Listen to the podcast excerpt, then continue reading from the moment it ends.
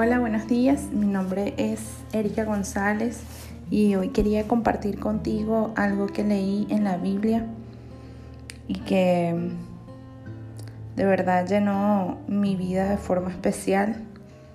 La Biblia es la palabra de Dios y dice la misma palabra que es viva y eficaz, lo que quiere decir que es real, que está viva, que puede hablar a tu realidad y que a pesar de que la leamos una y otra vez siempre encontraremos nuevos tesoros, porque es Dios trabajando, transformándote y hablando a tu vida de una forma tan individual que te animo a que además de escuchar este audio también tengas tu propio tiempo a solas con el Señor y, y tener tu propia Biblia donde puedas estudiarla, leerla, meditar en ella incluso compartir con otros lo que has aprendido. A través de estos audios hemos venido estudiando el Evangelio de Juan, específicamente conociendo un poco más de lo que fue la vida de Jesús, el Hijo de Dios, cuando caminó entre nosotros aquí en la tierra y vino a traer luz, paz y un mensaje de, de salvación y acercarnos nuevamente a, a tener una relación personal y diaria con Dios. Y hoy quería contarte acerca de la historia de Jesús y la mujer samaritana que se encuentra en Juan 4, a partir del versículo 1. Y para ponernos un poco en contexto, Jesús eh, se fue de Judea y estaba regresando a Galilea. y tenía que pasar por una ciudad que se llamaba Samaria, específicamente un pueblo llamado Sicar. Pero Jesús era judío, al igual que la mayoría de sus discípulos, y los judíos y los samaritanos no se llevaban bien, incluso, pues no sé, hablaban entre ellos. Y en, lo que estaba sucediendo eso, cuando Jesús llegó a ese pueblo, eh, estaba cansado, dice la Biblia que era mediodía, venían de caminar bastante y se sentó cerca de un pozo y los discípulos fueron a buscar comida al pueblo. Y en eso se acercó una mujer samaritana de Samaria eh, a sacar agua del pozo. Y allí es donde arranca esta historia. Eh, específicamente en el versículo 8 dice que Jesús le pidió agua a la samaritana, dame un poco de agua. El versículo nuevo dice, pero como los judíos no usan nada en común con los samaritanos, la mujer le respondió, ¿cómo se te ocurre pedirme agua si tú eres judío y yo soy una samaritana?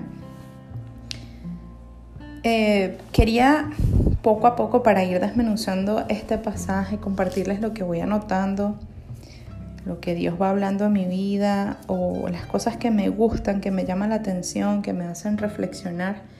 Y una de ellas era el versículo 3 que nos explica por qué Jesús estaba saliendo de Judea camino a, a, Galilea y una de las razones era porque los fariseos, que eran los religiosos de ese tiempo, los líderes de la iglesia, eh, se estaban dando cuenta que Jesús estaba haciendo famoso, que cada vez más y más personas le seguían, que bautizaba muchísima gente y esto levantaba como una, un tipo de revuelo en ese tiempo, cosa que a ellos no les gustaba.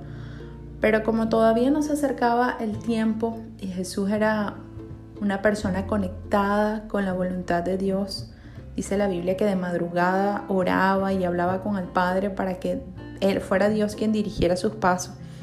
Pues él se movilizó y salió de allí a otra ciudad pues a seguir su mensaje y su, y su propósito y su misión. Y esto me llama de prudencia, colocaba yo aquí. Jesús era prudente, sabio, se movilizaba de acuerdo a lo que Dios le indicaba. Jesús no dejaba que sus emociones lo guiaran, sino la voz del Padre.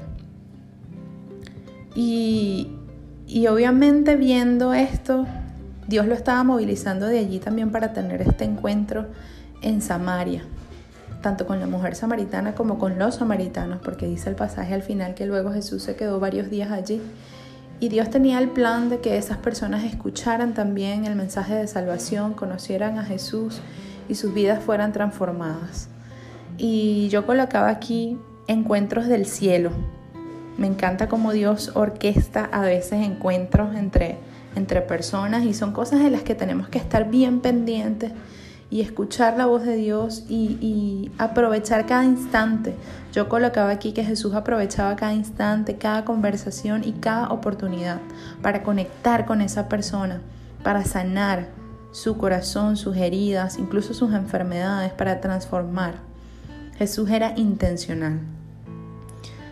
Luego el versículo 10, que es el que más me impactó este pasaje, dice, si supieras lo que Dios te puede dar, es lo que Jesús le respondió a la samaritana cuando ella le dice, pero ¿por qué me pides agua? ¿Por qué me estás hablando?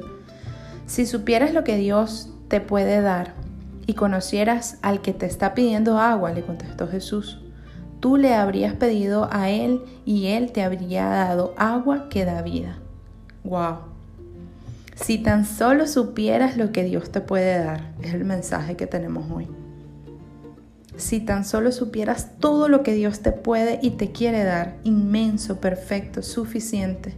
Si tan solo conocieras a Jesús, entonces tú le pedirías a Él y Él te responderá y te saciará. Calmará tu vacío y tu necesidad para siempre. Wow. Ella no entendía lo que Jesús le quería decir y ella le responde, pero ya va, si ni siquiera tienes con qué sacar agua? El pozo está súper hondo. ¿De dónde pues entonces vas a sacar esa agua que da vida, esa agua que me vas a dar?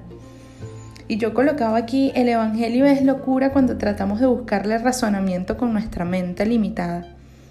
Es necesario abrir nuestro corazón y creer por fe en las palabras de Jesús. Ella aún no estaba entendiendo que Jesús le hablaba de su vida espiritual y esto sigue siendo válido para hoy y tu propia relación con Dios. Dios está más interesado en tu vida interior, en tu futuro eterno, en tu espíritu, que en cambiar tu realidad exterior. Sin embargo, nosotros usualmente pensamos al contrario. Pero imagínate esta escena, qué triste habría sido que Jesús le diera solamente agua corriente. La chica resuelve su problema de sed y sigue su vida sin ningún cambio significativo. Pero así no trabaja Dios. Dios busca un toque del cielo, una transformación de adentro para afuera. Él quiere darte una nueva vida, hacerte una nueva criatura. Es necesario que profundicemos en nuestra relación con Jesús, que salgamos de lo superficial, que no lleva a nada, y que busquemos más bien su toque real. Esta vida de la que Jesús le hablaba, agua que da vida, es una vida eterna, un despertar espiritual. Iniciar una relación personal y diaria con Dios, tu Creador, tu Padre. El versículo 14, Jesús le dice, el que beba del agua que yo le daré no volverá a tener sed jamás, sino que dentro de él esa agua se convertirá en un manantial del que brotará vida eterna. ¡Wow! El que beba de mi agua no volverá a tener sed jamás un manantial de amor, de perdón, de paz inagotable, de seguridad, que no se acaba jamás. No se necesita nada más, Jesús es suficientes. ¿Te imaginas qué es y qué se siente estar lleno espiritualmente? Terminar con ese vacío interior, esa búsqueda constante, esa ansiedad. Déjame decirte que en Jesús es la respuesta.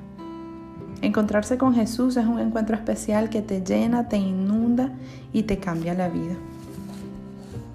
Más adelante en la conversación, y te animo a que leas el pasaje completo, el versículo, eh, el capítulo 4 del 1 al 26, pero más adelante ella le responde a Jesús y le dice, nuestros antepasados adoraron aquí en este monte, pero ustedes los judíos nos dicen que el lugar donde debemos adorar a Dios está allá en el templo de Jerusalén. Y Jesús le dice, créeme mujer que se acerca la hora en que ni en este monte ni en Jerusalén ustedes adorarán al Padre sino que se acerca la hora y ha llegado ya en que los verdaderos adoradores rendirán culto al Padre en espíritu y en verdad, porque así quiere el Padre Dios que sean los que le adoren. Dios es espíritu y quienes lo adoran deben hacerlo en espíritu y en verdad. Wow.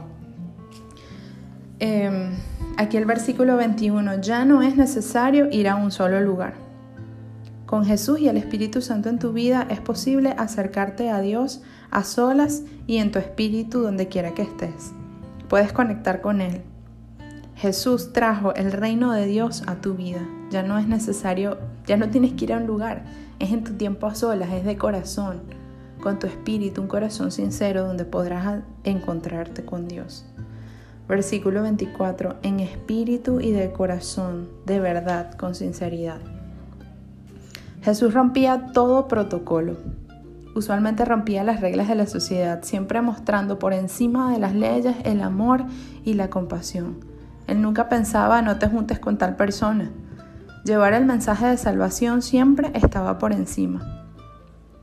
Me llama la atención que nosotros muchas veces somos como la samaritana que pensamos con la cabeza, pero Dios sobrepasa nuestro entendimiento.